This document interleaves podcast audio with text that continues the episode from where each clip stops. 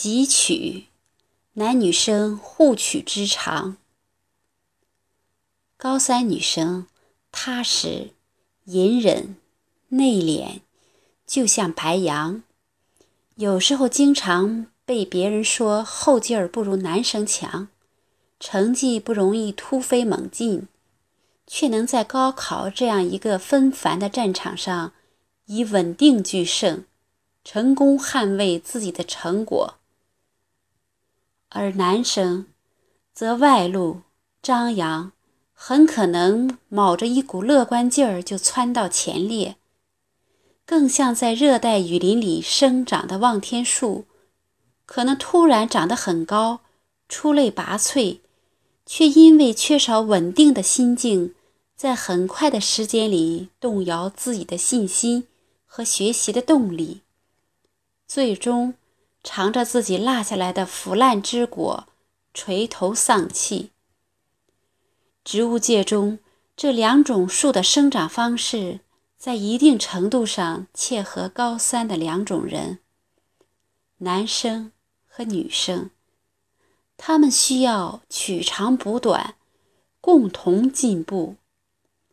这听起来是个很俗气的说辞，但却是很好用的法宝。我曾经和我的同桌就经历了这样一个特殊的高三，他成绩很稳定。总是稳定的排在班级的前五名。相对来说，我的成绩就不那么稳定。好的时候可以考到前三，趁机取笑一下他；有的时候发挥失常，掉到很后面。有一次我取笑他考的没我好的时候，他很生气，扔下一句话就不理我了。那句话是这样说的：“像你这样时好时坏，万一高考碰上坏的那次，就没力气取笑我了。”那句话当时对我来说是杀伤力一百的致命武器，刺得我内心鲜血狂流。就是从那个时候，我才感觉到我们之间有多么不同，差距也是多么巨大。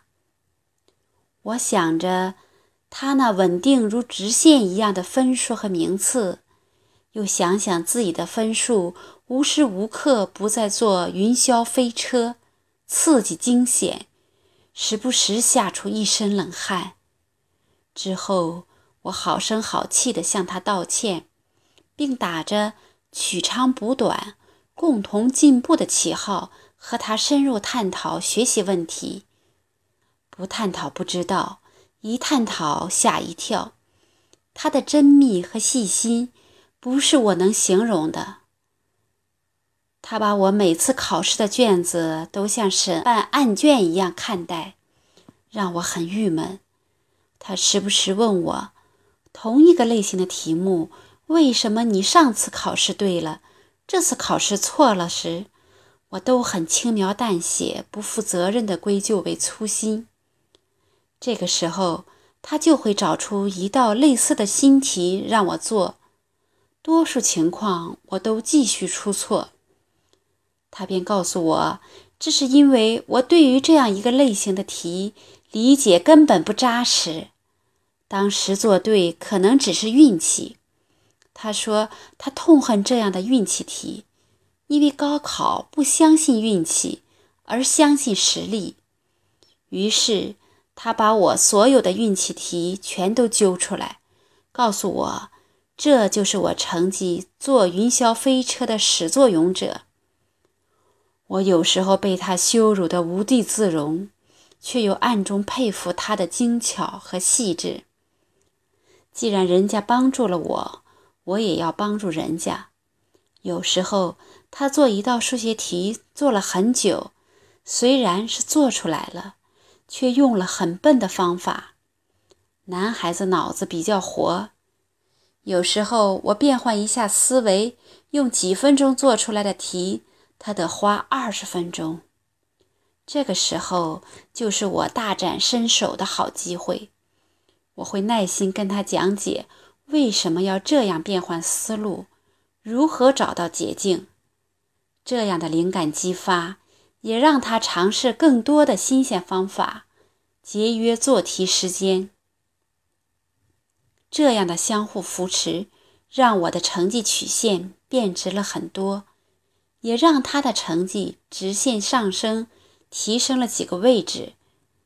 我们就在这样互相帮助中走过了一年，完成了高考，考上了心目中一流的大学。